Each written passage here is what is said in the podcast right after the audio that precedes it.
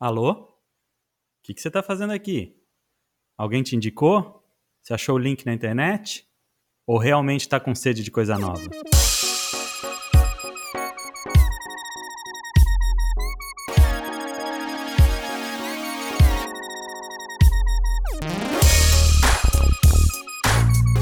Oi, pessoal, aqui é o Davi. Bem-vindos a mais uma edição do Podscap, o canal que a SCAP criou para falar sobre o aprendizado e o desenvolvimento profissional e pessoal envolvidos em processo de transição de carreira e de vida. Aqui, como sempre, como vocês já sabem, está a Almeidinha. Oi, pessoal. E com a gente aqui uma convidada muito especial, a Deia. Bem-vinda ao Podscap, Deia. Oi, gente, boa noite, tudo bem? Hoje a gente traz para vocês mais um episódio do nosso quadro Na Boda. E a Deia, como não poderia ser diferente no Naboda, tem uma história de transição profissional e de vida cheia de aprendizados. Como ela mesma gosta de dizer, é a história da executiva do mundo corporativo que trocou o salto alto pelo chinelo Havaianas para empreender um negócio e uma vida com mais significado. Trocou toda a rigidez, pompa e circunstância de uma carreira considerada de sucesso numa grande corporação enfrentou todas as pressões internas e externas para construir uma nova história fundada no amor, no propósito e na transformação.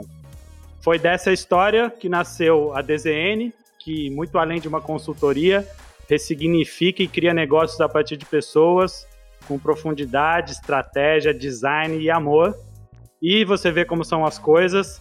Foi dessa história também que nasceu a SCAP, da qual a Deia também é uma das sócias fundadoras e para onde ela também trouxe e traz toda a sua sensibilidade e experiência no campo do autoconhecimento para a criação de jornadas de aprendizado que gerem mais que desenvolvimento pessoal profissional, verdadeira transformação humana. Eu, inclusive, já falei até demais, é. e é por isso mesmo que a pessoa que melhor pode contar essa história está aqui com a gente. Então, Deia, a Almeidinha só tem alguns recados para compartilhar, e daí a gente já começa a nossa conversa de hoje, tá bom? Tá bom, nossa, que delícia ouvir você falando tudo isso. Eu fiquei emocionada aqui. Pode falar, Almedinha. então, antes da gente começar, trazendo alguns recadinhos. Lá no nosso blog você confere o post completo desse e de outros episódios do Podscape. Isso significa que qualquer informação adicional que for comentada em cada episódio, como por exemplo textos, vídeos e etc., eles vão estar disponíveis lá para você acessar, junto com as informações adicionais sobre os nossos convidados, no caso de hoje da DEA. A nossa segunda roda de aprendizado, com o tema Cultura de Aprendizado no Universo do Café, vai acontecer no dia 22 de agosto de 2019 em Florianópolis. Ou seja, se você estiver ouvindo esse programa na data de publicação e quiser participar, é só ficar ligado nas nossas redes sociais para receber mais informações. E para fechar, você sabe que você pode participar e compartilhar com a gente a sua história de transição mandando um e-mail para podscape.education com a sua mensagem. E aí, bora começar? Bora! Bora lá!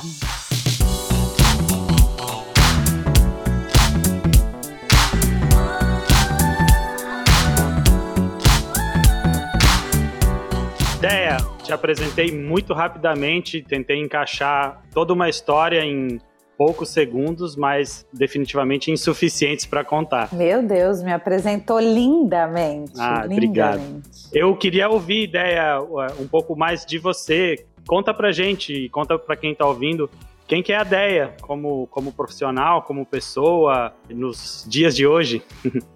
Bom, para começar, nossa, é difícil, né, falar da gente, mas para começar, já que nós, é nos dias de hoje, eu vou falar um pouco da minha rotina né? Minha rotina é uma loucura, é, eu vivo num caos, mas ao mesmo tempo é, numa leveza, é divertido, tenso, é estressante. Eu tenho o desafio constante de fazer a melhor gestão do meu tempo possível. Bom, sou casada com meu sócio em duas empresas de muito significado, como o Davi já bem colocou aqui, de um trabalho profundo complexo, sofisticado no sentido da, da, da, complexidade mesmo e do tamanho da entrega que a gente faz. Eu sou mãe do B, o Bernardo, coisa mais linda, deliciosa, tem dois anos e meio. Enfim, um floquinho de luz, como eu chamo ele. Moro e trabalho no mesmo lugar, amo pessoas, tenho relações e interações profundas, eu prezo pela qualidade da troca, do aprendizado, do tempo uh, o que é um contrassenso, né? Porque prezar pelo tempo e ter dificuldade de fazer a gestão do tempo, justamente pelo, por essa paixão por pessoas e profundidade. Vida de empreendedora cheia de desafios, pelo jeito, né, Déia? Cheia, cheia de desafios. Desafios Nossa. e prazeres. Nossa, desafios e muito prazeres, né? Eu faço, então, dito tudo isso que eu falei, eu faço. É, daí vem esse caos, né? Então, do empreender vem esse caos, essa confusão com a relação de tempo que eu já falei e de prazer ao mesmo tempo, né? Muita realização. Eu faço três turnos, inevitavelmente, né? Então eu tenho o, o, o turno de trabalho, eu brinco, né? Tem um turno aí, o, o, meu trabalho durante o dia, à noite para e tem um tempo para ter com qualidade com B também, para trocar, para brincar, para curtir ele sem pressa. Então, desde muito pequeno, ele, ele entrou na nossa rotina. A gente vai dormir tarde, né? Acorda, ele acorda tarde, dorme tarde. E, inevitavelmente, como você falou, vida de empreendedora, várias vezes eu volto é, a trabalhar depois de botar ele para dormir, depois da meia-noite, meia-noite e meia, e aí vai, né? Então tem uma complexidade aí em termos de desafio, né? Essa até é uma coisa que eu ia perguntar, né? Porque vocês se acostumaram muito com criar um ambiente, um espaço onde vocês consigam trabalhar, mas que seja a casa de vocês. Mas como é que é para ele, né? É, ver tudo isso, né? E ver vocês nesse movimento, como é que vocês lidam com isso nessa, nessa criação e nesse ambiente diferente, né? A gente, embora a gente trabalhe e more na mesma casa, a gente construiu isso, né? A gente idealizou isso de uma forma que fosse separado e junto ao mesmo tempo, né? A casa é Legal. grande, enfim, tem esse fluxo. Mas para o B, que é a tua pergunta, puta, eu vejo assim uma qualidade maravilhosa, porque além de ter esse contato com a gente é, o tempo todo, eventualmente ele dá uma visitada ali, dá uma passeada, dá uma invadida uhum. em uma ou outra reunião.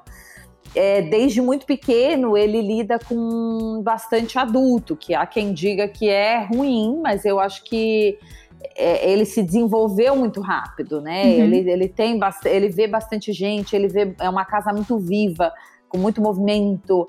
Um, eu vejo isso só positivo, né? Ele tem verde, ele tem espaço, ele tem liberdade para ter os amiguinhos, ele tem a qualidade de ter a mãe e o pai ali.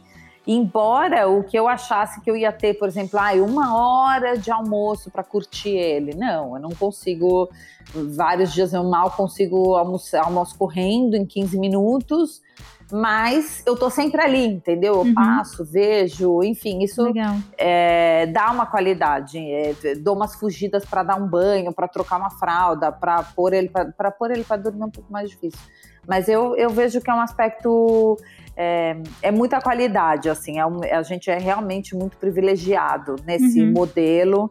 Eu acho que várias pessoas, no bom sentido, assim, invejam essa, essa qualidade de vida que a gente estabeleceu, ao mesmo tempo que tem esse caos todo que eu falei, né? Porque a gente tem mais liberdade para ter o caos. Eu não perco tempo de deslocamento, não perco uma série de coisas.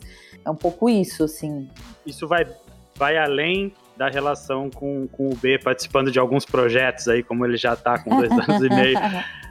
Conta um pouco mais sobre isso. É, essa, essa não separação, o que, que ela te, te traz? O que, que ela, você sente que ela te traz? Traz para você, para as pessoas que trabalham contigo?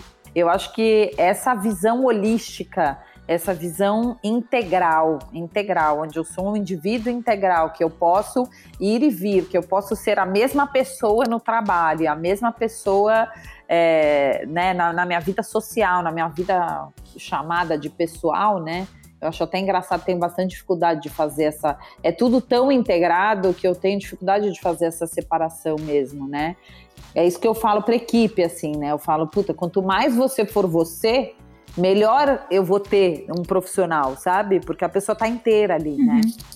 Sem ter que representar um papel, sem ter que que tá na máscara, numa, numa coisa mais superficial, né? Eu acho que a gente trabalha com mais profundidade, o ganho é maior, a entrega é maior e o resultado tende a ser maior também. Uhum. E toda essa autenticidade que vocês conseguiram é, construir, estimular para que as pessoas que trabalham com vocês tenham, você consegue exercitar também, ideia? Você consegue ser você mesma sempre? Nossa, muito. Se tem uma característica que é assim muito marcante minha é essa autenticidade, né? A autenticidade que ao mesmo tempo às vezes assusta, às vezes afasta, que é questionada em alguns momentos, né? Mas eu realmente assim, puta, eu sou eu assim 24 horas do meu dia. Pode estar o papa na minha frente, eu, eu sou, sou eu, eu sou autêntica, eu sou verdadeira, é, eu trago sentimentos e falo coisas que até Deus duvida, assim, para para cliente, né? Que a gente brinca aqui. A gente brinca, não, é a verdade, né? A gente tem os nossos clientes, ou são amigos que viram clientes, ou são clientes que viram amigos. Então, quanto mais autêntica, eu realmente fomento essa, essa autenticidade, é uma, é uma bandeira que eu levanto, né? Assim, da sua verdade, né? Das pessoas serem. A gente foi tão exigido na sociedade de movimentos, falas, sorrisos. É, quantas vezes você disse sim querendo dizer não? Quantas vezes você sorriu querendo chorar? Quantas vezes você é, calou querendo falar? Então eu fomento muito mesmo isso, é, que eu brinco que é o pozinho mágico de cada um, né? O ouro de cada um. Como é que a gente extrai o melhor de cada um para o mundo? Que isso tem a ver com educação, tem a ver com os processos de transformação. É o que eu acredito que a educação deveria fazer, né? Mergulhar nas pessoas e trazer o melhor que já está ali, né? Ela não é, não, as pessoas não são uma coisa vazia que não tem nada para a gente ficar jogando conteúdos, não. As pessoas são cheias de conteúdo, de história, de vida, de, ai, de tudo, né? Eu sou pouco apaixonada por pessoas, eu poderia ficar aqui horas falando sobre pessoas. E você, e você conseguiu construir um ambiente de, de trabalho que é um ambiente para desenvolvimento de pessoas, que é um ambiente de aprendizado, você falou em educação, e falou em desenvolvimento de pessoas e mais do que um ambiente de trabalho, as pessoas que, que passam por aí se, se desenvolvem e evoluem como seres humanos, né? Ah, muito, muito, muito, muito, muito. É o laboratório, assim, né? É, DZN e SCAP são os nossos laboratórios vivos, é, prova viva dessa transformação uh, constante desse desenvolvimento, porque a partir do. Eu me desenvolvo a partir do desenvolvimento do outro, né?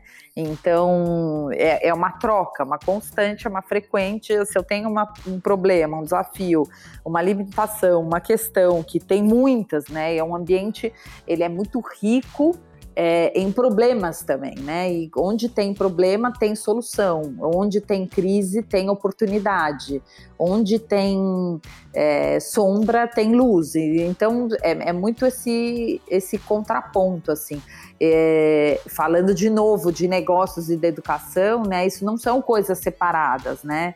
É, organizações, instituições, empresas são escolas ao mesmo tempo, né? Você está uhum. formando e, e, e, eu tento fazer essa gestão o mais horizontal possível, é, uma, uma, uma, onde não tem uma hierarquia, a hierarquia ela está implícita, né? As pessoas sabem a hierarquia, ela já existe, você não precisa ficar o tempo todo colocando o seu, seu papel como líder, né? A liderança é estar a serviço do, do outro também.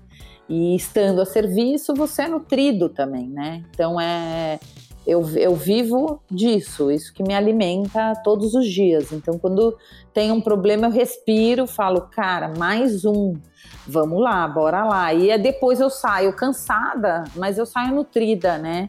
E sempre saio uma pessoa melhor, eu acho, assim, mais desenvolvida também, né? É o meu playground.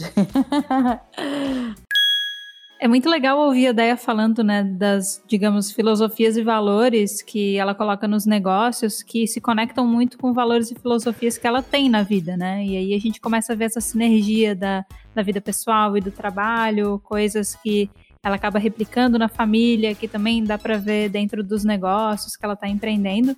É, e eu fico bastante curiosa de entender da onde isso surgiu, né? Quando que você começou a se aprofundar em entender que esse tipo de coisa fazia sentido para você e que tá rodeada nesses lugares te, de certa forma, nutriam, né?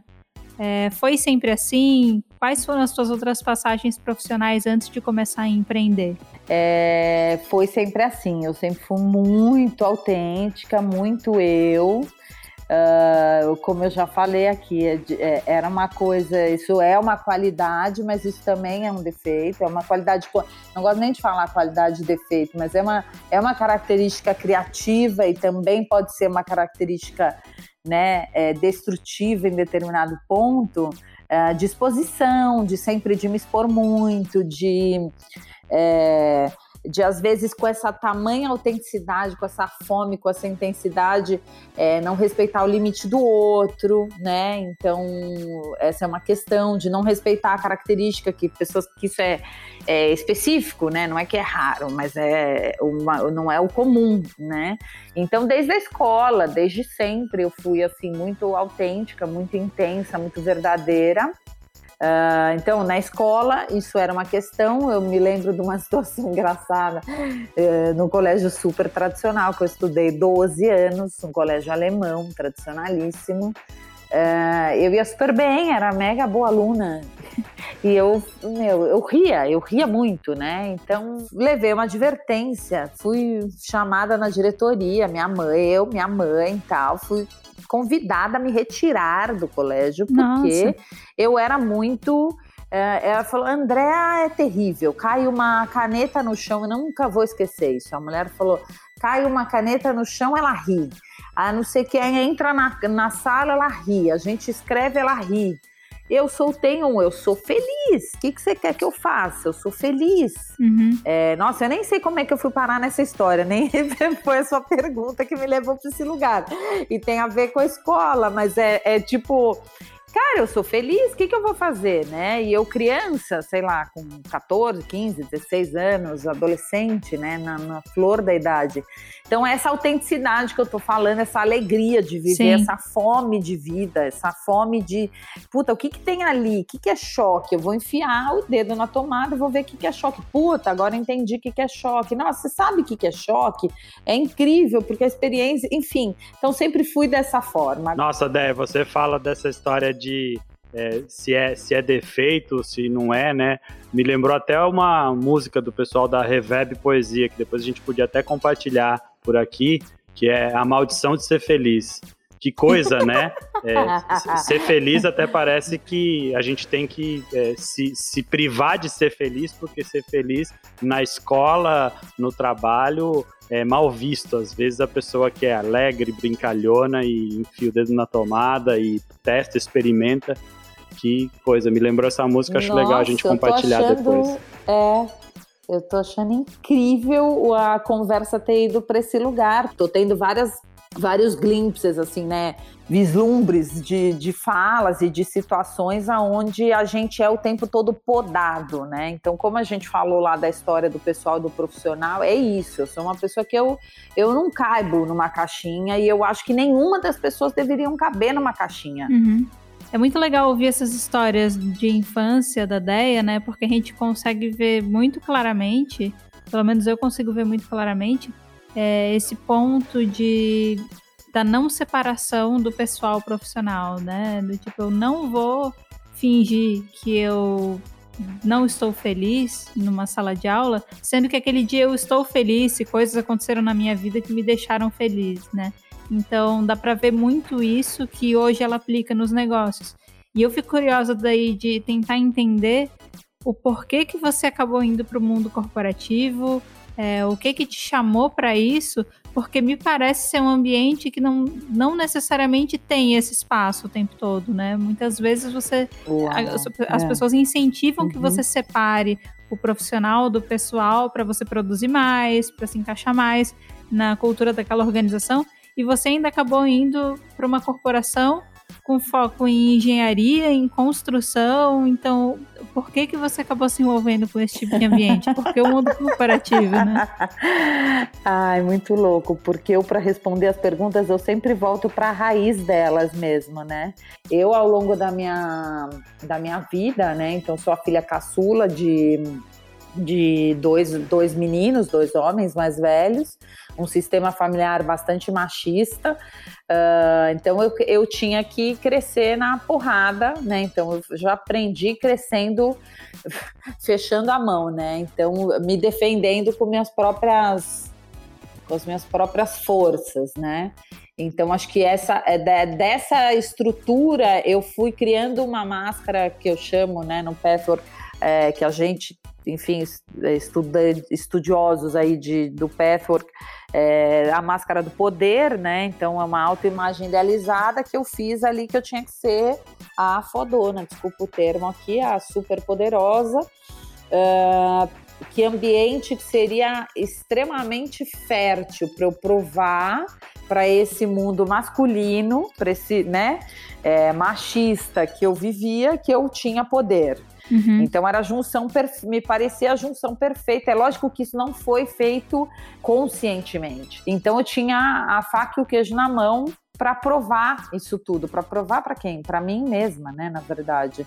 É, para duelar comigo mesma, com o meu masculino e feminino e para trazer isso para o mundo de alguma forma, para provar que eu podia várias coisas. Então, e era então assim mesmo, Deia, nesse ambiente corporativo é, masculino, agressivo, formal, sisudo, como que você se comportava? É, da mesma forma, né? Sendo o mais feminina possível, mas é, na, na, na, na estética, né?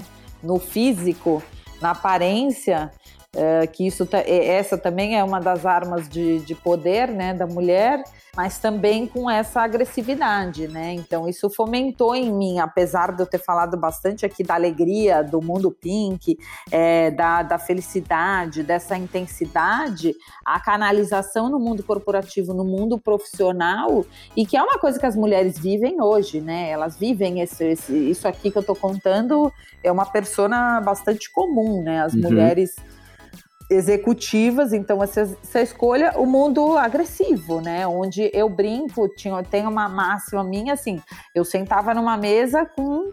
Normalmente eu era a única mulher, ou tinha duas mulheres, mas muitas vezes era a única mulher na, numa reunião. E eu brincava que eu tinha que pôr, desculpa o francês, mas eu tinha que pôr um pau na mesa antes de qualquer coisa para mostrar que o meu era maior do que o de todo mundo ali, entendeu? Então tinha esse duelo, tinha essa essa briga de poder, essa coisa, e aí ainda com a sedução, com a arma de uma, de uma sedução de ser mulher, né? Não, não é no sentido sexual da coisa, mas isso existe nas relações, né? É uma manipulação. Por que, que um palestrante é, é, bom, porque o cara tem um poder de sedução, ele tem um carisma, ele tem um uhum. oratório, ele tem uma linguagem corporal que forma é, ali um show, né? Forma alguma coisa. E no mundo corporativo não é diferente, né? Daí te, conecta com a máscara, com as pessoas que você tem que vestir eu fui para esse ambiente, trabalhei muito nesse lugar, no poder, aí na construção também você trabalha com obras de, de milhões, com obras de grande porte, de infraestrutura, tal. As negociações são árduas, são articuladas, são densas, pesadas. Aquilo tudo me é, me seduzia, me, me nutria de alguma forma. É muito louco, né? Me desafiava e me nutria de alguma forma. Naquela época você tinha clareza de, de que tudo aquilo estava acontecendo? Tipo, você chegava em casa à noite e você tava empolgada, tipo, nossa, hoje eu fui mais macho que qualquer macho naquela reunião. Como é que era? Ah, sem dúvida, sem dúvida. Era um orgasmo quântico. é o que eu chamo de orgasmo quântico porque é o, é o prazer negativo também, é esse, né, essa coisa de de novo, de um feminino doído, de um feminino ferido, de um. Não que eu ache bonito, tá, gente? Não tem bonito ou feio, isso é só a minha história. E aí, enquanto minha história, eu honro ela exatamente como ela é. Uhum. Isso deixou de fazer sentido para mim há muito tempo. E quais eram as dores né, e os sentimentos? Porque, assim, se se você continuasse se identificando super com aquilo, eu imagino que você teria continuado trabalhando no meio corporativo, né? Então, quais que eram claro. os sentimentos e os momentos claro. de frustração e de descontentamento que você sentia nesse ambiente? Putz, muita coisa me deixava desconfortável, é muita dor, né? Na verdade, na verdade, esse prazer que eu falei é o que é um prazer distorcido, né? Um prazer negativo, né? E no fundo, no fundo, tinha muito mais desconforto e dor do que qualquer coisa. Então, assim, é agressivo, né? Agressivo, opressor. Aqui, como a proposta é que eu fale da dor, eu vou falar da dor mesmo, assim, né? Então, é, você não se sente suficiente, você não se sente capaz, você veste uma máscara do poder e da arrogância justamente porque você tem uma insegurança que a qualquer hora vai vir alguém, né, e te atacar. é, é, é muito isso, né? É uma a saúde, né? A minha saúde, eu tinha enxaqueca. Então tá, eu era infinitamente, eu era 15 quilos mais magra, mais linda, mais gostosa, mais tudo, né? A gente vê essa, essa projeção de novo, assim, né?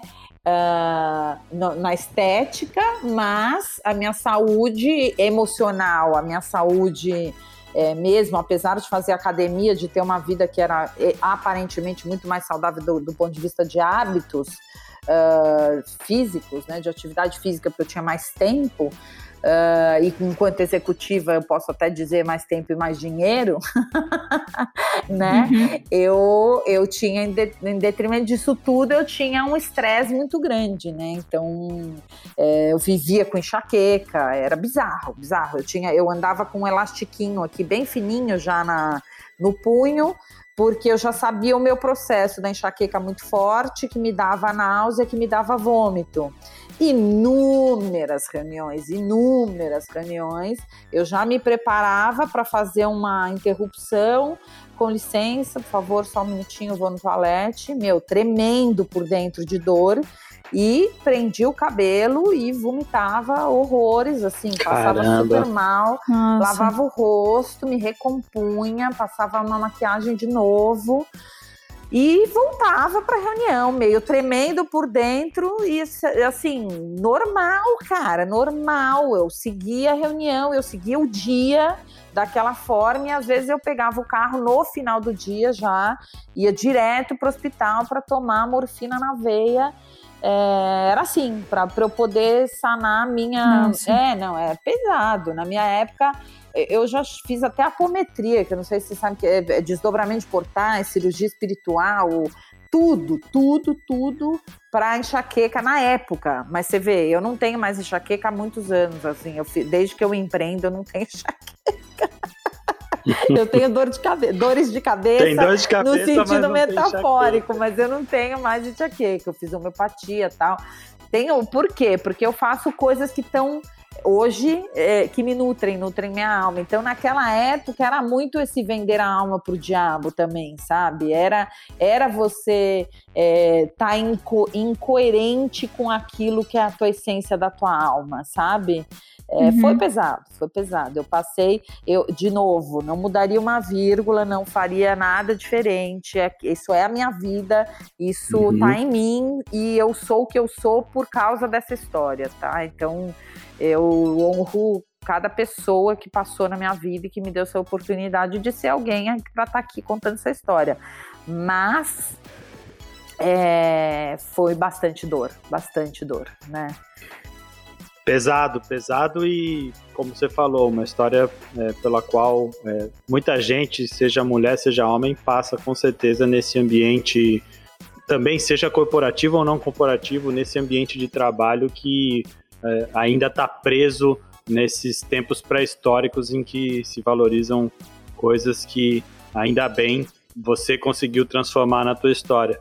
E muito legal como você honra é, tudo isso, né? E como você fala, não faria nada diferente, até porque se não fosse essa história, não teria havido uma história de transição que começou ali também, né, Com certeza. Que que, O que, que aconteceu? Em que momento? Foi um gatilho? Foram vários gatilhos? O que, que começou a acontecer para essa tua história mudar? Ah, foram. É, eu acho que foram vários gatilhos, né? A própria dor de cabeça, própria, essa própria enxaqueca, a coisa do.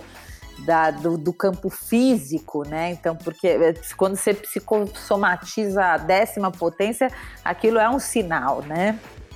Mas eu tive um presente, né? Se não fosse essa uh, empresa de engenharia, é uma delas, né, que, pelas quais eu passei, é, que eu honro demais, demais, demais, eu não teria conhecido o Aziz, né, que é meu marido e meu sócio. Então, e que atipicamente, depois de eu ter contado tudo isso de ambiente corporativo de, de agressividade, do machismo, ele é, assim, a representação do masculino da nova era, né? De um masculino doce, é, um masculino feminino. Então me trouxe esse tinha um chamado ali, sabe? Tinha um chamado para que eu resgatasse o meu feminino de volta, né? Então, para você ter uma ideia, era uma era uma certeza que eu me coloquei que eu não queria ser mãe, eu queria ser uma executiva de sucesso, ponto. Né? Então eu não queria ser mãe, não tinha espaço para mim, é, não, não, pensava nisso, né? E aí eu levei 10 anos para reconstruir para eu ficar pronta e não ter medo da maternidade. Então eu não tinha medo de várias coisas, de negociar é, obra de milhões, não tinha medo de falar com não sei quantos ministros de é, infraestrutura em Cuba, não tinha medo de visitar pedreiro, usina de asfalto e etc. Mas eu tinha medo de ser mãe.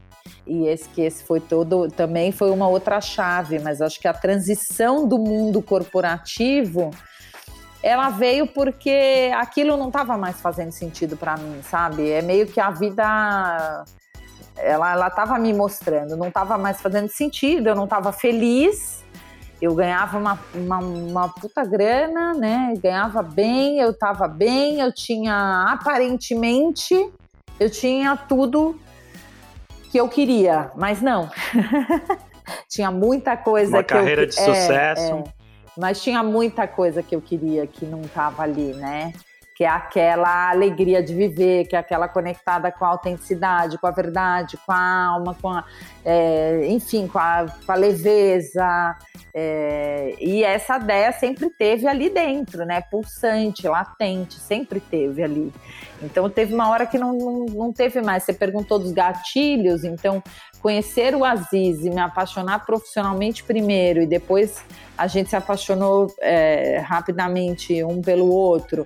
Aí eu fui para uma empresa ainda maior e ainda mais hostil nesse sentido de, de, de ambiente corporativo mas, masculino, os desafios gigantescos, as metas e etc que também, de novo, me formou, formou quem eu sou, mas ali eu tive, nossa, era muito conflito, era embate, era briga, né? Eu tinha, assim, gente, as pessoas brigavam, brigavam, gritavam uma com as outras, gritavam, falavam coisas, ofendiam.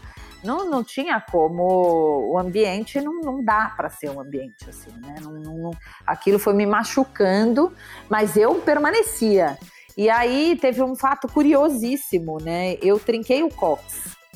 E aí. Como assim? É, eu trinquei o cox eu trinquei o cox na, num dia que eu tava em êxtase, em êxtase, assim, no, no na, na proa do barco, que é na pontinha, né, da frente do barco, uhum. é, dando a, a, volta ali em Ilha Bela, pela parte de Mar Aberto, ali, Castelhanos, para quem conhece, enfim.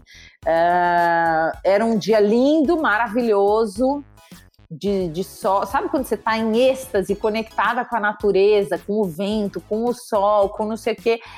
Olha a loucura! Foi a primeira vez na minha vida que eu vi vi golfinho, assim, ali do meu lado, tinham milhões de golfinhos, e a gente viu duas baleias, baleias, baleias. Nossa. Eu nunca vi, nunca tinha visto assim, no meio do mar. Eu tava em êxtase com aquilo tudo. De repente, meu, fecha um pouco o tempo, acelera-se o barco, segura, vem uma onda gigantesca, eu bati no, no minha bunda voou lá para cima e pá, direto no, no, no, casco.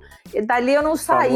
Eu trinquei bunda. o cox. E aí para quem conhece, quem sabe o que eu tô falando, assim, cox é energia é o chakra básico ali, energia de Kundalini, quer dizer, né, é a sua conexão com a terra também. Então, aquilo foi um chamado, aquilo foi um chamado.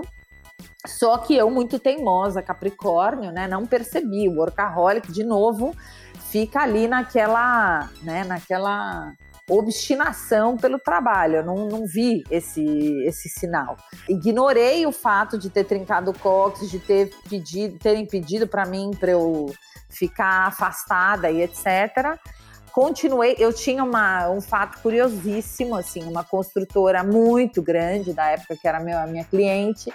Uh, eu estava cavando lá, puta, o cara, né, o vice-presidente de uma área, o bam, bam, bam da empresa, é, eu estava cavando essa reunião com o cara há quatro meses. Lá no meu Power Map tinham assim umas 12 pessoas até eu conseguir chegar nesse cara. Eu não ia não, não ir para a reunião.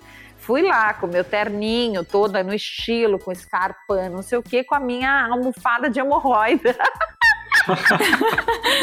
numa eco bag estilosa, porque como é que você senta com o cox trincado? Numa almofada de hemorroida. Sim. Né? É, não podia perder a, a, a reunião, olha a loucura. Uh, fiz a reunião morrendo, tremendo de dor, porque não conseguia ficar sentada nem Nossa. na almofada. Eu sustentava a, o peso do corpo no, na, na, coxa, no quadríceps, fingindo uhum. que eu estava sentada. Era no corpo, assim, fingindo assim, ó, no, no, no o braço na mesa. Ridículo, sabe? Eu vejo as coisas e você fala, que meu Deus, meu não Deus. é possível. E no dia seguinte, esse cara Bom, eu saí de lá deitada num banco de um táxi atrás, chorando de dor. Eu vi que, não, que eu realmente tinha que parar. E no dia seguinte, acho que no dia seguinte, dois dias, na mesma semana, é, anunciaram, foi, teve um escândalo lá, a Polícia Federal, e esse vice-presidente foi preso. Enfim, eu sei que assim, várias coisas aconteceram. Eu falei, cara, eu tô nossa, não é possível. O que, que, eu fazendo que, que eu tô fazendo aqui, né? Porque aqui nada tem não tem conexão com os meus valores, acho que eu estou me perdendo, né? Então, é, esse fato foi assim o gatilho, Davi, para eu para eu falar, cara, eu acho que eu estou muito longe dos meus valores, né? Eu acho que eu fui assim, longe demais, deixou voltar um pouco. Uhum. Mas é claro que isso foi uma ficha que também foi caindo aos poucos. Eu, eu resolvi, eu tive que ficar em casa, não tinha o que fazer. Uh, os primeiros dias foram terríveis. E aí eu me apaixonei pelo meu bambu moçô, que estava ali sempre na varanda e eu comecei a me interagir com, né, com as plantas, com o bambu moçô e tal. Falei, cara, que legal ter vida, né? Tem vida depois do trabalho, tem vida que não seja trabalho, que não seja muito corporativo e metas uhum. e competitividade. Tem vida, receber as amigas, etc. E ali eu olhei para o lado. Olhei para o lado, tava, né, meu marido, se matando de trabalhar, porque aí a gente já tinha tomado a decisão que ele empreenderia na frente e eu continuaria no mundo corporativo é, para ter mais estrutura e mais, mais segurança para empreender, o que também é uma máxima bem bastante comum, né? É tipo, não uhum. vou empreender ainda, tenho medo, vou fazer meu pé de meia, etc, etc. Ele foi na frente seis meses de empresa, ele estava assim, enlouquecido, atendendo 28 clientes sozinho, praticamente, com uma equipe de três pessoas, sem a menor envergadura e experiência, porque a gente viveu um mundo, a gente viveu também, eu não, não falei isso, mas assim, uma história bem de Eduardo e Mônica, a gente tem 10 anos de diferença, onde eu sou mais velha. É, e eu olhei e falei, cara, ele tá ali precisando de ajuda eu tô precisando sair e por que não, né? Por que não fazer uhum. essa, esse movimento? Então. Pegar essa experiência, é, né? E ajudar. Aí a transição foi essa, né? Foi essa. Aí, como tudo na minha vida é bastante abrupto, eu fui lá e em um mês eu já fiz toda a transição que eu precisava fazer. E em um mês eu já estava na DZN com a Ziz empreendendo e fazendo todas as reviravoltas, né? Ideia, como é que foi sair porque querendo ou não tinha um status, né? Você tinha uma posição. É, como é que isso fica até para a família? Nossa. Como é que foi essa é, decisão, né? Consequências desse é, processo? É, para a família, tanto a minha quanto a do Aziz, as pessoas acharam que a gente estava louco, que a gente, eu então, assim, eu fui meu, minha família, eu lembro uma reunião, a gente estava numa reunião, numa mesa assim redonda, várias pessoas, eu contando, achando o máximo a liberdade, um estado de libertação. E assim, eu lembro a minha cunhada ficou roxa, vermelha, levantou da mesa, falou: Eu não acredito que você vai jogar tudo pelo alto. Tipo, cara, a minha mãe, é todo mundo assim, é, Pô, mas como que vocês vão? Agora, os dois vão botar o burro na mesma, embaixo da mesma sombra? Uhum. Agora que você. Agora que você conseguiu uma carreira e tá, tá, tá. Chegou lá, Aquelas né? coisas, né? Eu andava de helicóptero. Você é uma executiva de Exato. sucesso, um puta salário. É. Como você vai fazer salário, isso? Salário, carro da empresa, o status, é, andava de helicóptero. É, já andei de, enfim, prime... as únicas vezes que eu andei de primeira classe na vida foram pela empresa. Uhum. E vai, vai trocar Muito tudo engraçado. isso pra, pra, Como assim? por um namoradinho. Um namoradinho, 10 anos, anos, mais, mais novo, novo. Você tá muito louca, você ficou louca, você bebeu cachaça, né? Então, assim. Eles sabiam, eles sabiam de todas essas dores? Você compartilhava não, ninguém isso? Ninguém queria saber, né? Ninguém nunca me perguntou. É porque as pessoas não perguntam, né? Ninguém quer saber Sim. o que você acha. Eu tenho tipo, uma outra que que máxima também que eu você falo. Um puta as salário. pessoas perguntam, oi, tudo bem? No mundo corporativo é muito assim, oi, tudo bem? Se a pessoa responder que não tá bem, fala, ai, não, tô mais ou menos, meu estômago tá ruim, ai, dormi tão mal essa noite.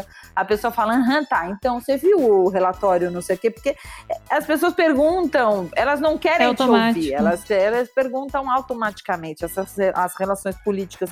E na famí nas famílias, infelizmente, também não é muito diferente, né? É, a sociedade fez isso, né? Infelizmente, assim, por, por que, que os termos, de novo, falei aqui mais para trás, falei de propósito, mas escutativa, né? As pessoas falam agora de escutativa, fala de empatia, fala, puta, que bom que falam, né? Pelo menos falam. Algumas, pouquíssimas fazem, conseguem fazer, porque é difícil mesmo. A gente não aprendeu isso, né? A gente não. A, a gente aprendeu a desaprender tudo isso, né? É, uhum graças a Deus que tem mil movimentos de escolas colocando crianças desde cedinho para meditar, para fazer yoga. Graças a Deus que existe um movimento de voltar para dentro, de resgatar corporações, empresas também, né, mais startups e tal, mas tem algumas empresas neste movimento, né, de, de de querer voltar para dentro, mas não, as pessoas não queriam me ouvir, então ninguém nunca perguntou. Eu acho que não, sei lá, nunca ninguém de perguntou. De fora não, não parece ter nada de errado, né? Tá ganhando um baita salário, tá é, tá trabalhando é, numa puta empresa. É. Bonita, de terno, salto alto, qual é o problema, é. né? Como é que pode ter alguma coisa é, errada? Pois é. E como é que foi, ideia? Você enfrentou é, a pressão que com certeza não era só externa, porque era pressão interna também, né? Você deve ter se questionado muito. E que que, que você encontrou é, do outro lado quando você fez essa transição? Porque uma hora você tomou Nossa, coragem. Eu me questionei muito. Foi. É, é, porque é uma mudança muito drástica. É muito drástica. De repente, assim, eu falava uma para dar assim, né, the big picture, que é, é assim uma obra de 6 milhões era uma obra pequena, né? E aí eu falar de uma, um contrato, uma proposta, alguma coisa, quando você está empreendendo de. Eu via as propostas de 6 mil, de 8 mil, falava, como assim 8K? Que que, como assim esse 8? O que, que é 8? 8 o quê? Aí eu, eu é o custo é, do projeto? 8? eu não queria entender. Era muito, foi muito drástico. Essa, essa, eu lembro exatamente, assim, eu discutindo com a Ziza, ele falava, é, né? Eu achava muito. Então, assim, a, a própria precificação das coisas, então o valor que você dá para as coisas, o tamanho das coisas. Foi uma adaptação é, árdua, difícil, significativa. Então você imagina, uhum. a, a, você imagina a estrutura que eu tinha como eu, como eu falava, como eu agia, como eu me impunha. Era uma coisa minimamente Gomes, né? agressiva. Né? Prazer, Andréa Gomes, tudo bem? Era uma coisa, era um homem, sabe? Por isso que hoje eu sou a Deia, meu cartão é Deia, meu e-mail é, é Deia. Eu não quero ser Andréa Gomes, sabe? Tudo bem. Então, é, é, teve uma desconstrução. Eu tive que me desidentificar daquela Andréa Gomes, né, para ser uma outra coisa que eu não sabia o que. Eu levei alguns anos para saber quem era eu, o que era eu, como é que eu colocava essa alegria, essa intensidade, essa autenticidade, tudo que a gente falou é, para o negócio. Eu lembro eu saindo aos prantos, né? E falei, meu Deus, ah, o que que eu estou fazendo aqui, o que que eu estou fazendo, né? Das coisas mais simples, então é o que passam as startups, as empresas pequenas, né? É, cheguei lá, tinha um micro-ondas de um funcionário, os copos de plástico, é, não tinha nem tinha cadeira e computador. Falei, meu, que porra é essa? O que que tá acontecendo? Você precisa... Como é que isso aqui é uma Como empresa? É que isso aqui é uma né? empresa? Vamos, corpo, meu, vamos organizar esse negócio aqui. Eu do dia para a noite as pessoas chegavam, tinha tudo assim, né? Uma estante, livros, cadeiras, toda. Trabalhei muito com arquitetura e, e, construção, então fiz um stream makeover daqueles estilo do GNT, do Decora GNT em dois dias. Eu fazia no final de semana na surdina, a galera chegava e falava: Oi, que lugar é esse, né? Então, é, foi, foi, foi, engra... foi divertido, né? De novo, porque a nossa história não tem uma fórmula, mas foi árduo. Eu engordei 10, 12 quilos no primeiro ano. A gente ficou quatro meses, quatro meses, trabalhando quase todos os dias, até as três, quatro da manhã.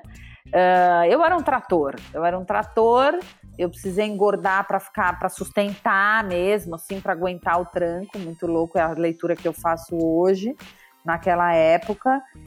E eu queria que a empresa performasse, eu queria que tudo fosse né, mais ágil, mais rápido, maior, que se cobrasse mais, que faturasse mais, senão, de fato, a gente ia quebrar já logo ali também. É, já saí com a metralhadora, tipo, cobrando todo mundo que estava atrasado, tinha um monte de cliente devendo. Ah, saí, né? Putz, foi, foi difícil, assim, porque eu, eu sinto que eu fiz uma criança que engatinhava aprender a trotar e correr em um ano, né? Então a gente faturou nosso primeiro milhão em um ano, a gente em dois meses botou oito grandes clientes em dois meses, já dentro de casa. Mas como que a gente vai atender? Não sei. A gente contrata, a gente dá um jeito, mas a gente vai atender. Ah, como é que a gente vai, não sei o quê, fazendo estrutura, é, gestão de projeto, cronograma, contratando gente. Então, era um trator, entendeu? E nada me parava. Era, eu ia ter que fazer a coisa acontecer daquele jeito.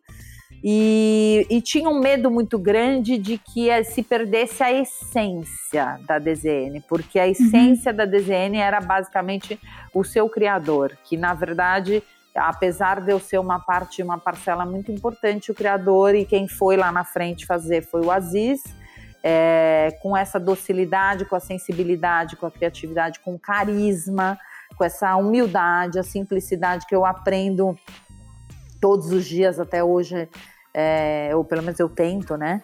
Mas é, a gente se complementa muito, né? Que nem feijão com arroz, e ela é muito é vice-versa, né? então, é, é muito isso. Foi. Ah, até me emocionei aqui, me perdi um pouco até. O que a gente consegue tirar né, e aprender com a história da Deia até agora é como essa transição fez com que ela tivesse que aprender e reaprender várias coisas novas, né? Então, saindo de um ambiente completamente diferente, indo para o praticamente oposto, ela conseguiu agregar muitos aprendizados que ela já tinha, mas ela teve que se adaptar, né? Querendo ou não, a nova empreitada do Aziz e dela talvez não fosse fechar logo no começo o contrato de 6 milhões, fosse continuar no de 8 mil, então teve um monte de aprendizado aí no meio que a Deia também teve que tirar, né? É, e querendo ou não, você acabou saindo de um ambiente de certeza, porque você tinha o seu salário fixo e você tinha muita estrutura para ir para um ambiente de incerteza, né? Um empreendimento que estava no começo, é, que muita coisa podia acontecer. E isso com certeza deve ter trazido várias dificuldades e desafios que vocês tiveram que entender juntos como superar. Conta pra gente um pouco mais desses desafios e como é que foi lidar com todas essas novidades. Nossa, foram muitos. Foram e ainda são, né? São muitos todos os dias, mas meu Deus, esse começo foi realmente bom. Tem uma falsa ilusão, né, de, de que você tá indo super bem, tá faturando e, e aí a gente focou claro, né? Eu foquei nos clientes que eram os perfis dos clientes que eu atendia. Então, é, grandes marcas, né? Mercado corporativo, grandes marcas para grande empresa. E aí a gente bateu muita cabeça, porque não, não tinha, eles não queriam a profundidade que a gente queria, entendeu? Eles não queriam uhum. a nível da transformação que a gente queria. Não, não, não, não, entrega só isso aqui. É tipo, eu não, não tô pedindo pra você, é quase isso, sabe? Eu não tô pedindo pra você pensar. Não pensa, entrega o que eu tô te pedindo. E a gente uhum. falava, nem fodendo, não vou te entregar, porque não é isso que você precisa, porque não é isso que vai funcionar, entendeu?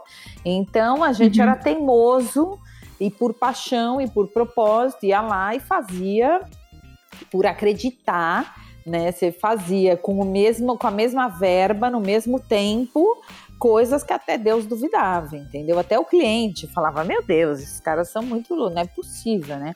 Então, porque a gente queria fazer um trabalho de qualidade, um trabalho de impacto, um trabalho com resultado. Não existe trabalho sem resultado, né? Uhum. Uh, fazer por fazer, fazer porque o cliente está pedindo e está me pagando. Não, isso não existe. E aí foi muito desgaste. A gente percebeu que a gente, putz, que a gente não queria mais trabalhar daquele jeito e com o mundo para esse mundo das grandes marcas, né? Que era o mundo corporativo. A gente queria, só que na verdade a gente não sabia o que, que ia, para onde que a gente ia, né? A gente é, acabou focando em grandes marcas para ter um sobrenome, para ter uma reputação, porque a gente achava que esse era o caminho mais fácil de ter uma reputação. Então sentava aqui com a Almeidinha, ah, para quem que você fez? Para a empresa X? Ah, mas o que, que você fez, né? A pessoa não quer saber a relevância, ela quer saber o sobrenome daquilo que você fez, tudo bem. Então, é, era muito. Quando eu falei que eu era um trator e que eu vinha atropelando tudo e que fechamos oito contratos em dois meses, era muito desse lugar, dessa imagem, ainda é resquício uhum. daquela Andrea Gomes, né? Quando a gente falou não, a gente resolveu, a gente tinha duas opções: continuar, o que eu falo, né? continuar se prostituindo por grandes FIIs e grandes. Então, eram grandes contratos que pagavam muito bem e grandes marcas, mas sem profundidade, ou dizer não e reinventar a roda, ver o que, que a gente ia fazer.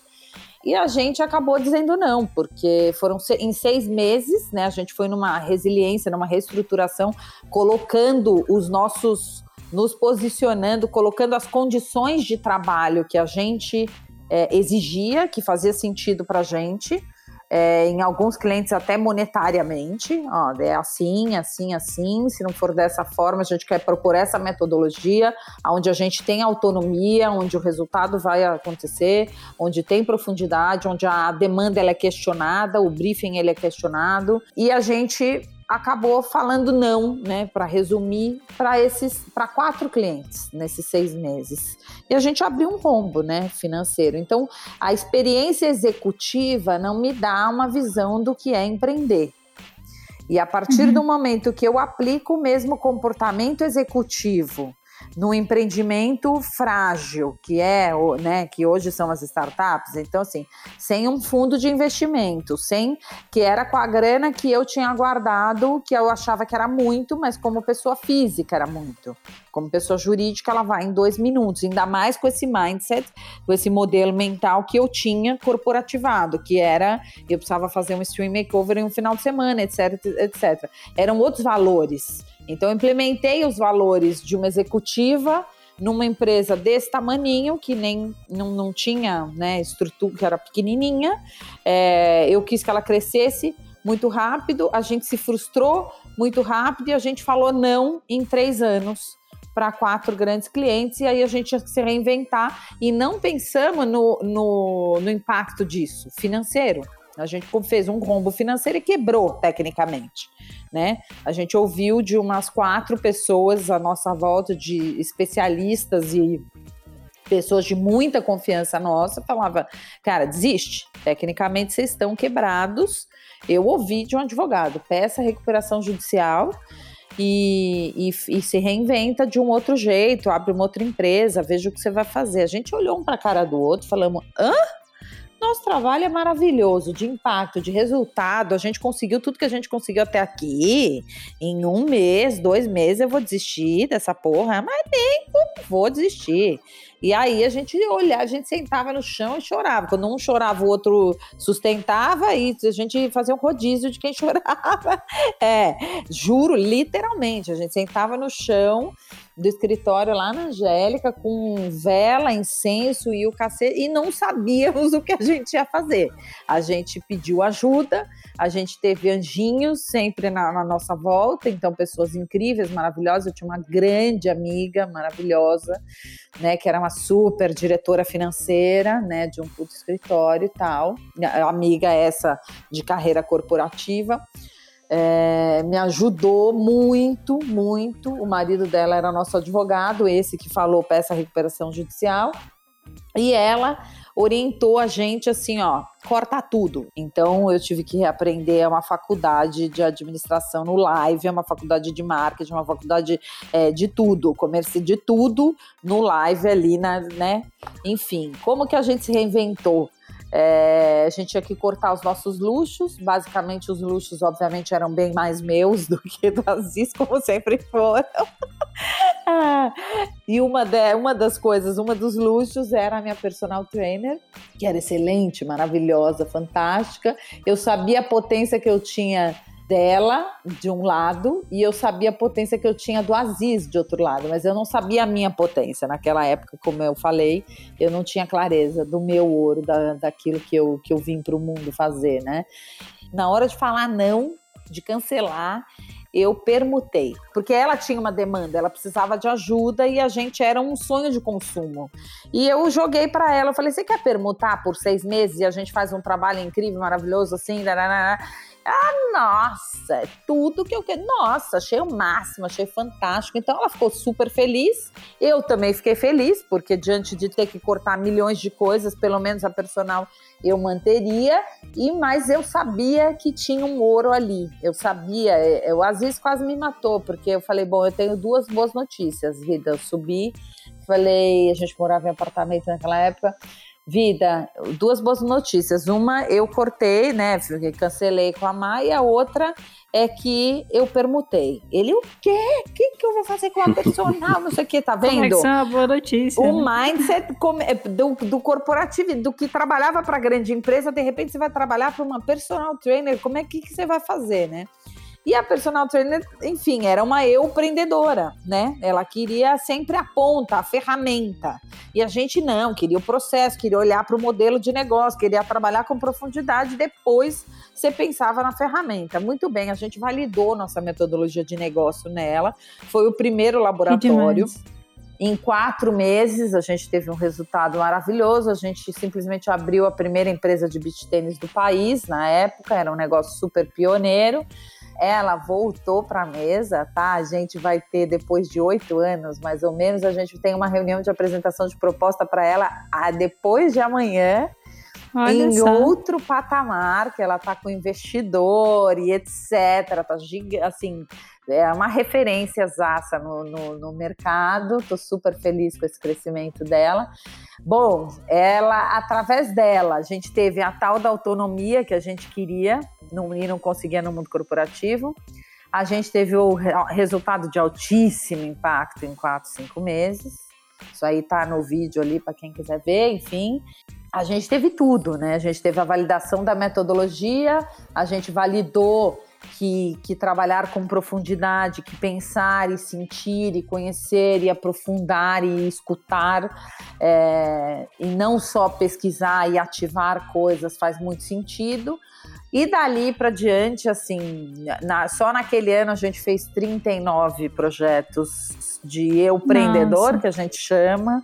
Então, assim, dor, nossa, tem muita dor, tem muita dor, mas é ali que te dá a resiliência. E depois a gente foi crescendo, foi ficando mais parruda a metodologia, é, mais estruturada, a gente acabou virando especialistas em empresas familiares. E por que empresas uhum. familiares? Porque é onde tem complexidade, onde tem conflito, seja empresa familiar ou seja de estrutura familiar, né? Ela tem uma alta demanda é, de problemas, de resolução de problema, a coisa é toda normalmente desordenada, não é corporativada, precisa de ajuda, mas tem história, tem história, tem profundidade, tem paixão, tem amor porque eles, pelo que eles fazem, isso faz toda a diferença, né? Então a gente encontrou um terreno, ele é árido do ponto de vista é, de aplicar a metodologia do processo, ele é árido, ele é profundo, né? É, são, são, são empresas que normalmente não têm um modelo mental, uma cultura de investir, de fazer altos investimentos, mas a gente conseguiu, nossa, prosperar lindamente, assim, nesse, depois de anos. E esse campo do aprendizado na dor, no conflito, Deia, esse é um outro campo, um outro universo que você conhece bem de tudo aquilo que você trouxe de bagagem do mundo corporativo e de alguma forma serviu para a tua nova fase empreendedora, Nossa. você também tem uma bagagem no mundo do autoconhecimento que também te acompanha desde jovem pois e que em algum então, momento você pôde é. aplicar para os seus negócios, não é? Pois então, ah, que legal.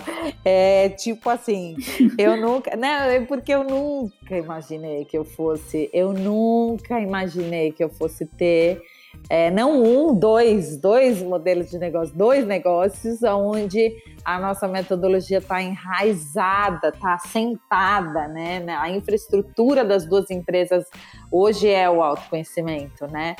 Mas eu sempre quis muito, tive uma inquietude muito grande de entender quem eu sou, da onde eu venho, por que venho, por que eu sou, é, como funciona, por que, que eu reajo dessa forma, né? Então, para eu, eu poder ter clareza uhum. de de novo, já falei aqui, mas é por que, que eu vim para o mundo, então, e para que, que eu sirvo, né?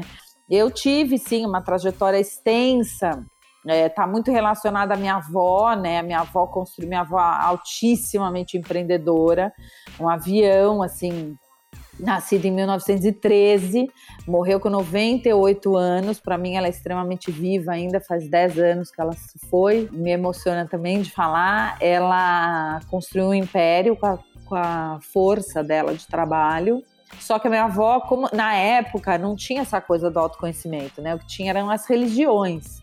Então minha avó se abraçou ali na religião na católica, né, apostólica romana, abriu a primeira a primeira loja de artigos católicos uh, da América Latina em 1942 e construiu um império desse desse empreendimento dela. E sempre foi uma referência para mim de força ela era muito apaixonada pela vida, para morrer cedo. Então, uhum. enfim, para resumir aqui, porque senão né, eu vou, vou me vou me empolgando com a história, mas é a fé que, que movia ela, né? Eu traduzi isso de alguma forma para o autoconhecimento hoje, né, de uns anos para cá, mas a, a porta que me pegou também foram as várias doutrinas de fé ou doutrinas religiosas. Então fui entender várias doutrinas. E como eu sempre fui muito borboleta e não cabia em caixinha nenhuma, eu também não ia me encaixar em nenhuma religião. Eu pegava um pouquinho de cada coisa, misturava tudo e usava do jeito que eu queria, né? Então uhum. foi através das. fui entender tudo, desde cabala, umbanda, candomblé, é, é, célula de evangélicos, católicos, tudo, tudo. E aí fui fazendo uma carreira de, de, de uma carreira, ó, uma trajetória de me conhecer, de, de autoconhecimento, de Enneagrama, teoria de Gurdjieff, teoria de abrangência, enfim, um monte de coisa, teoria sistêmica, é, pathwork. Eu tive aí, nesse, nesse processo, eu posso dizer que tenho mais de uns 20 anos, né, de, de aprofundamento de estudos teóricos, práticos, vivenciais, porque eu também sou meio esse caos da ideia, assim, a teoria não me. Só a teoria não me nutre, eu preciso sempre vivenciar, praticar, testar e daí compartilhar para aquilo fazer sentido, para ver se faz sentido, se tem aderência, se as pessoas é, se conectam com aquilo. Então, assim, eu sempre tive essa fome de, de me autoconhecer. Sempre tive essa fome, isso me acompanhou e isso me acompanhava no paralelo, intuitivamente. Eu sempre eu usava isso de maneira discreta, mas eu sempre usei isso na minha vida corporativa, né? Então eu usava é, técnicas, as técnicas de comunicação, de comunicação não violenta, as técnicas de é, escutativa, as técnicas de diálogo com amor, de confronto amoroso. Eu não precisava dizer para ninguém que eu estava fazendo aquilo e da onde vinha, mas eu sempre é, aplicava isso para eu criar um ambiente mais, mais gostoso, que tivesse mais conexão com aquilo que eu acredito. Uh, Então fazia isso de maneira intuitiva, fazia bem, fazia isso para liderar pessoas, fazia isso com cliente, fazia isso para conseguir estabelecer meu, meus vínculos e minhas relações profundas. Eu sempre tive isso, né, de virar amiga de cliente, de transcender as relações profissionais, de novo, de não separar o pessoal do profissional. E um dado projeto, voltando ali né, na, nos projetos de desenho, quando a gente já estava já fluindo muito bem com a nossa metodologia, com a modelagem de negócio, com ajudar pequenos e médios empreendedores naquela época, um dos projetos muito especiais que a gente tem, que a gente tem na nossa história aí, em Aracaju, em Sergipe, de um empreendedor super visionário e muito querido, que virou um amigo também querido. É um casal, né? É, ela minha xará. É... E aí os meninos voltaram, eu falo meninos porque tinha um sócio nosso na época, Miguel, é, voltou com a Aziz da imersão de lá e falaram: Dea, a gente tem uma conversa super séria com você sobre o projeto. E o que que aconteceu? É, sabe esses negócios aí que você faz, essa espécie de coaching holístico, eu não sei o que, que como é que é o nome, essas, essas coisas que você aplica aí intuitivamente, você vai ter que fazer, dar um jeito de fazer isso no projeto para esse casal, né? E aplicar isso de uma forma que a gente consiga restabelecer, assim, que, que a gente consiga determinadas coisas, né? Senão a gente, se a gente não destravasse essa relação e ressignificasse a relação dos dois, não adiantava um lugar, mexer no negócio, é, não ia vingar pro negócio, não ia ser o que poderia ser é, fiquei morrendo de medo. Falei, meu, vocês estão loucos, mas como assim eu vou fazer no negócio? Mas eu não sei o que fazer. Bom, enfim, eu sei que eu soube muito bem o que fazer, eu tive ajuda, eu pedi ajuda. A gente desenhou o primeiro workshop, depois o primeiro outro workshop, depois as mentorias que foram sensacionais. E aquilo deu um resultado maravilhoso. A gente teve 24 meses de sprint com ele, diferentes, né, em diferentes estágios e momentos. A gente criou a primeira empresa de urbanismo para negócio de Sergipe, é uma referência. Foi a validação de que espiritualidade, autoconhecimento, é, profundidade aplicadas a negócio de maneira com amor, com, sabe, assim, e, e, de novo uma família, né? Eram sócios, eram um casal. E foi super validado que aquilo funcionava. Nossa, é, participar desse, desse episódio do Podscap, ouvindo essa história e ter participado diretamente de um processo profundo como esses que você contou no que foi a história de nascimento da SCAP. Também estou aqui emocionado de ouvir tudo isso. Ai, que é, gostoso. É, muito obrigado por compartilhar esse momento, essas histórias com a gente. É, e antes da gente começar a seguir para o encerramento, eu queria fazer um convite para você, para você deixar aqui para a gente uma mensagem final, né? Querendo ou não, a gente falou sobre várias coisas. E o que, que você acha que é de principal que as pessoas precisam levar dessa conversa, desse episódio do Podscap? Ah, cara, assim, eu acho que muito um retrato meu é tipo para as pessoas viverem a vida intensamente, né? Aceitar, abraçar a vida com tudo que ela traz, é, com tudo que tem de bom e de aparentemente ruim, né? Porque o ruim sempre vai te fazer melhor.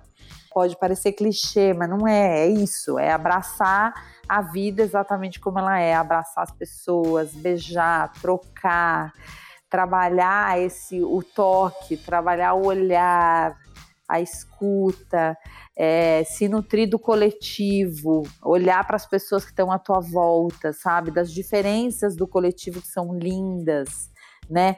Trazer de volta, a gente falou muito de autenticidade, trazer de volta a leveza, a autenticidade, a espontaneidade da criança, né? Isso não tem preço. Essa leveza dá leveza para a nossa vida dá alegria, uhum. deixa ela mais divertida, né? Acreditar nos teus sonhos, por mais utópicos que eles possam parecer, por mais surreais que as pessoas falem que ele é, acredita, cara, acredita porque dá certo. Se você acreditar, ele, ele dá certo, né? A diferença entre o sonho e a realidade está na vontade que você tem de ir lá e fazer acontecer. É, é isso. Deia, Viver intensamente. Muito obrigado, Deia, de novo por compartilhar essa história Nossa, linda foi demais. e emocionante com a gente. Ai, vocês são lindos, eu amei, eu amei fazer, eu amei cada segundo aqui. Muito bom. Muito obrigada. É uma, com certeza, para quem ouve o Podscape, deve ter sido é, tão especial quanto para a gente. Em nome da Scape, gratidão enorme a todos que acompanham e compartilham o Podscape quinzenalmente. E por hoje a gente vai ficando por aqui e volta daqui a duas semanas com mais um episódio. Tchau, pessoal. Tchau, tchau. Tchau, gente. Obrigada. Beijo.